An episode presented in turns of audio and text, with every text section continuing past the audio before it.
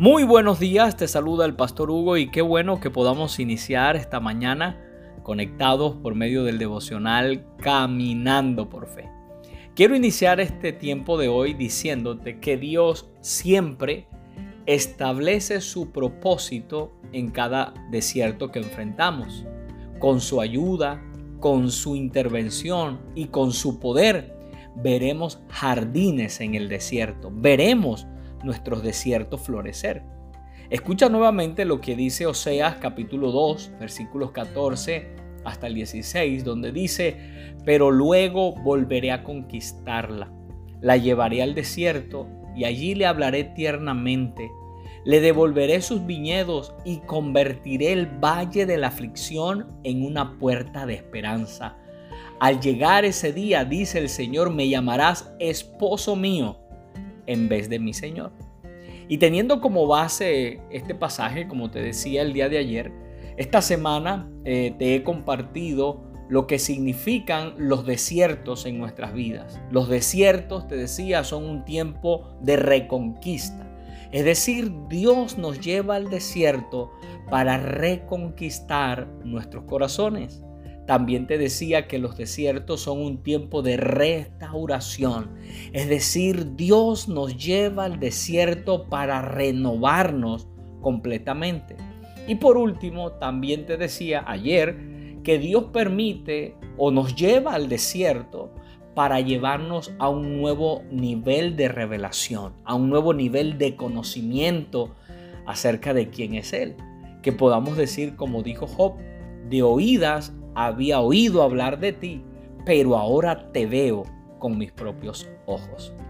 Y en el libro de Oseas, que es el que hemos estado revisando durante estos días, más exactamente el capítulo 2, Dios utiliza como ilustración de su relación con su pueblo, la relación de un hombre, el profeta Oseas, con una mujer llamada Gomer, una mujer infiel, quien al final él, el profeta, la va a buscar y le hace una propuesta y la invita a regresar a su lado.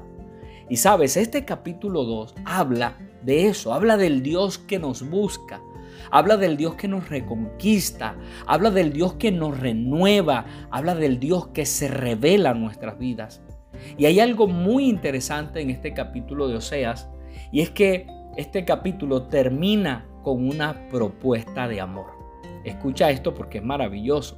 Oseas capítulo 2, versículo 17 hasta el 20 dice, Oh Israel, yo borraré los muchos nombres de Baal de tus labios y nunca más los mencionarás.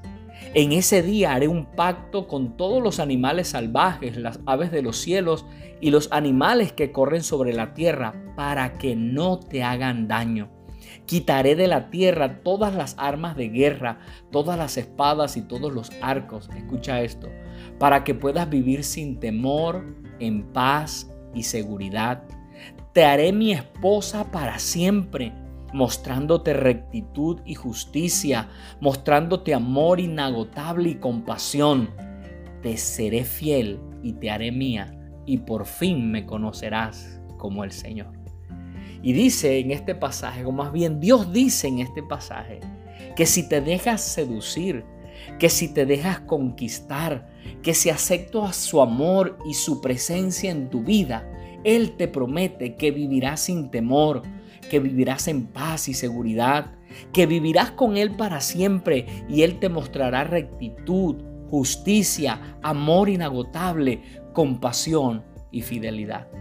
La propuesta final la encontramos en Oseas 2.23 cuando Dios dice, yo diré, ahora son mi pueblo.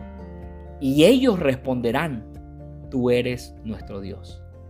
Y teniendo en cuenta todo esto que hemos compartido en esta mañana, quiero terminar este tiempo con una pregunta. Si Dios te hiciera esta propuesta, ¿qué le responderías? ¿Qué le dirías? ¿Será que le dirías no? ¿O le dirías, déjame pensarlo? O le dirías, ahora no, estoy muy ocupado, tengo cosas, muchas cosas en mi vida. O quizás responderías como Dios espera que lo hagas, diciéndole, tú eres mi Dios, acepto tu propuesta. Oro en esta mañana, ¿sabes? Y oro desde mi corazón para que Dios te conquiste.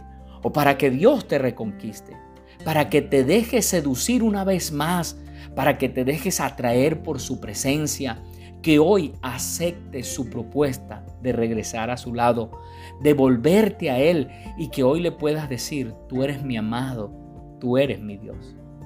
Te animo en esta mañana para que sigas caminando por fe y para que al conectarte con Él nuevamente te mantengas conectado o conectada con Dios, porque no se te olvide que conectados con Dios la vida es mejor. Bendiciones.